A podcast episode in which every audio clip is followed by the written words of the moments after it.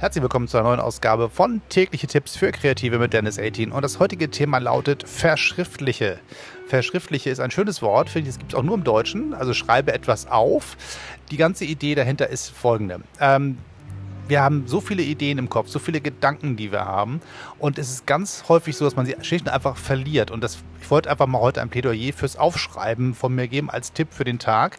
Denn es gibt eine wunderbare Mechanik, mit der man sich bedienen kann. Das heißt, das Verschriftlichen hat, erfüllt verschiedene Funktionen. Das eine ist, wenn man etwas aufschreibt, bleibt es bestehen. Das heißt, man vergisst es nicht wieder. So weit, so banal. Aber es Verschriftlichen hat auch weitere Möglichkeiten ähm, zu helfen, nämlich zum Beispiel das Sortieren der Gedanken. Wenn ich anfange, ein, ein äh, Blatt Papier voll zu malen mit wirren Gedanken, die sich dann aber Stück für Stück im Laufe des Schreibens und des auf dem Papier rumstreichens und Pfeile malens und Kreise malens und Unterstreichens und wie auch immer, sich so Stück für Stück sortieren und man feststellt, guck mal, aus diesen ganz vielen kleinen Bausteinen, die beim Hirn rumgekullert sind, entsteht ein gesamtes Muster, mit dem man weiterarbeiten kann. Also wer das aus der Seminararbeit kennt oder aus Workshops, der macht das im Prinzip mit einer Gruppe. Eine große Pinnwand steht da, ein braunes Papier ist drauf gespannt und man fängt an, Ideen dran zu werfen und dann Stück für Stück zu sortieren und festzustellen, guck mal, es gibt Häufungen, es gibt Doppelungen, es gibt Dinge, die sich ergänzen, es gibt Sachen, die sich voneinander weiterentwickeln. Und das Gleiche kann man halt auch alleine tun, indem man einfach anfängt zu sagen, alles, was ich im Kopf habe, werfe ich erstmal ungefiltert aufs Papier und schaue es mir an mit einem gewissen Abstand und versuche dann Muster zu entdecken und zu sehen, an welcher Stelle möchte ich weiterarbeiten und wo kann ich Sachen auch verwerfen und sagen, nee, das hilft mir nicht weiter, aber man, man entdeckt man auch Dinge auf dem Papier, die man vorher in der reinen Gedankenwelt gar nicht so sehen konnte. Das ist so ein bisschen dieses Abstand finden zu den eigenen Gedanken, von aus der Entfernung drauf gucken und das ist sozusagen mit diesem Zwischenschritt des Aufschreibens häufig dann doch relativ gut hinzukriegen. Ein weiterer Punkt des Verschriftlichens ist halt auch die klassische Sache, wie zum Beispiel Kommunikation mit Kunden stattfindet. Das heißt, ihr habt einen, einen, einem Kunden eine Idee verkauft oder ein Produkt, ihr seid mit dem im Prozess und äh, versucht einen, einen, gemeinsam einen kreativen Prozess hinzubekommen, in dem am Ende der Kunde sagt, ja, finde ich super, ähm, so nehme ich das und ihr zahlt auch deine Rechnung. Das heißt, auf dem Weg dorthin immer mal wieder zwischendurch Zwischenstände abzugleichen und sich Sachen auch aufzuschreiben und festzustellen, bin ich eigentlich noch auf der richtigen Spur? Sind wir noch in dem... Ähm, ist, beherrscht noch Klarheit über das, was eigentlich passieren soll? Haben wir miteinander das Ganze gut ausgehandelt? Weiß ich noch, was der Kunde haben möchte? Versteht er noch, wie ich denke? Verstehe ich noch, wie der denkt?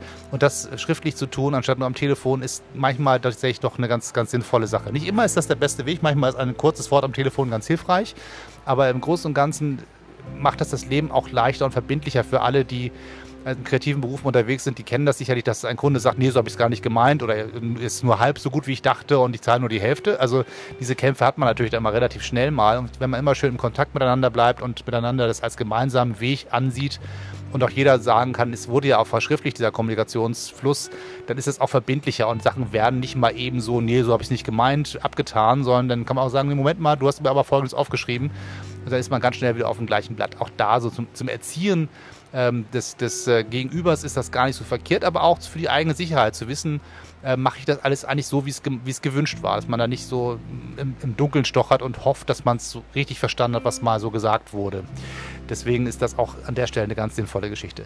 Eine, eine dritte Funktion des Verschriftlichens, das ist so ein bisschen aus dem Bereich der Entspannung auch an dieser Stelle, glaube ich, ganz wichtig für Kreative noch einmal diesen Bereich aufzurufen, ist das Auslagern von Dingen von Überschuss. Das heißt also die Variante, ähm, den Kopf so voll zu haben, dass man nicht mehr so richtig weiter weiß. Und da ist das Auslagern auf Papier eine ganz wunderbare Variante, die man nutzen kann, um einfach sozusagen das Hirn ein bisschen zu entlasten. Das, ähm, als alter Harry Potter-Fan würde ich dann sagen, ein Denkarium. Also ähm, Im Prinzip, der Kopf ist so voll, man muss einfach ein bisschen Platz schaffen. Dann nimmt man quasi den Gedanken mittels eines Zauberstabes raus und legt es in eine große Schüssel und später holt man ihn wieder zurück, wenn man ihn haben möchte. Also wenn ihr Harry Potter-Fans seid, wisst ihr, wovon ich spreche. Wenn ihr nicht, dann äh, versucht das mal nachzuverfolgen. Also die Idee ist zu sagen, ich versuche mich zu entlasten, zum Beispiel es gibt ja die Variante, mir geht es nicht gut, ich muss jemand was erzählen. Also Liebestagebuch, so diese Variante, die ist gar nicht so doof. Die klingt manchmal ein bisschen, ein bisschen kindlich, ein bisschen albern. Das hat man früher mal gemacht in der Pubertät, das macht man heutzutage nicht mehr als Erwachsener. Aber die Funktionalität ist total hilfreich. Einfach zu sagen, alles, was mich jetzt bedrückt, was mich nervt, was mich stresst, auszulagern aus Papier häufig hat man dann nämlich die Legitimation für sich selbst, das erstmal wieder zu vergessen. Und durch das Aussprechen in schriftlicher Form natürlich in diesem Falle, hat man es halt auch einmal verhandelt. Also ist es sozusagen auch einmal durch die, durch die Mühle durchgelaufen des Bewertens. Ist das wirklich wichtig? Ist es wirklich dramatisch? Ist das wirklich so schlimm, wie es sich anfühlt?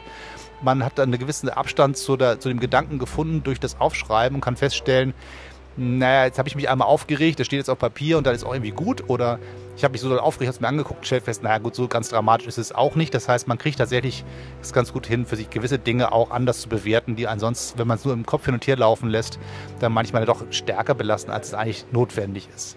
Und der letzte Punkt ist, da sind wir wieder im Bereich des, des Büromanagement, des Selbstmanagements, ist tatsächlich zu sagen, die klassische To-Do-Liste ist gar nicht so doof. Die kann man in verschiedensten Weisen machen. Es gibt verschiedene Arten und Weisen zu machen. Es gibt ganz moderne Geschichten, die ganz modern verkauft werden, die auch ganz alt sind. Also das heißt, die eine Liste ist halt, ich schreibe meine To-Do-Liste, hake die jeden Tag ab, wenn ich meine Aufgaben erledigt habe, gucke mir die abends an und sage, okay, das habe ich geschafft fertig, was ist über, das schreibe ich mir für morgen meine To-Do-Liste und mache am nächsten Tag meinen Arbeitsprozess damit, dass ich dann mit dieser Liste wieder anfange. Ganz einfach kann Schmierzettel auf dem Tisch sein. Andere Leute arbeiten gerne mit Klebezetteln, dass sie da ihre Sachen draufschreiben, die Arbeitspakete und die sich quasi an der Wand von einem Punkt in, zum, auf der Wand zur nächsten schieben. Also sozusagen, ich fange links auf der Wand an mit den Aufgaben und wenn ich dann sozusagen fertig bin, sind die Zettel nach rechts gewandert und ich kann halt sozusagen den Arbeitsprozess auf mich selber sichtbar machen und vergesse keine Arbeitspakete und freue mich halt auch über das Abgearbeitete, die, die sozusagen auf die Trophäenwand rübergeschobenen fertigen Arbeitspakete angucke. Auch das funktioniert in Gedanken nicht so gut wie auf Papier des Aufschreibens an der Stelle doch sehr sinnvoll. Natürlich kann man viele dieser Sachen auch digital tun, das ist gar keine Frage. Und wenn ich sage aufschreiben, ist das sozusagen in verschiedensten Weisen, wie es für euch am besten funktioniert, zu machen. Das heißt, entweder tatsächlich ins Telefon tippen, in den Computer tippen, an die Wand schreiben, wenn man mit großen Flächen arbeitet, mit so einem Whiteboard zum Beispiel. Manchmal braucht man tatsächlich ein Notizbuch, manchmal braucht man ein Tagebuch, manchmal braucht man ein Blatt Papier auf dem Schreibtisch, ein Schmierzettel. Das könnt ihr euch selber überlegen, was am besten zu euch selber passt, aber die Funktionalität des Verschriftlichens ist tatsächlich eine Sache, die, glaube ich, sehr, sehr wertvoll ist und die man ganz häufig gar nicht so benutzt, obwohl die so wahnsinnig einfach ist. Man denkt, ich habe es doch alles im Kopf, ist doch alles schon gut so.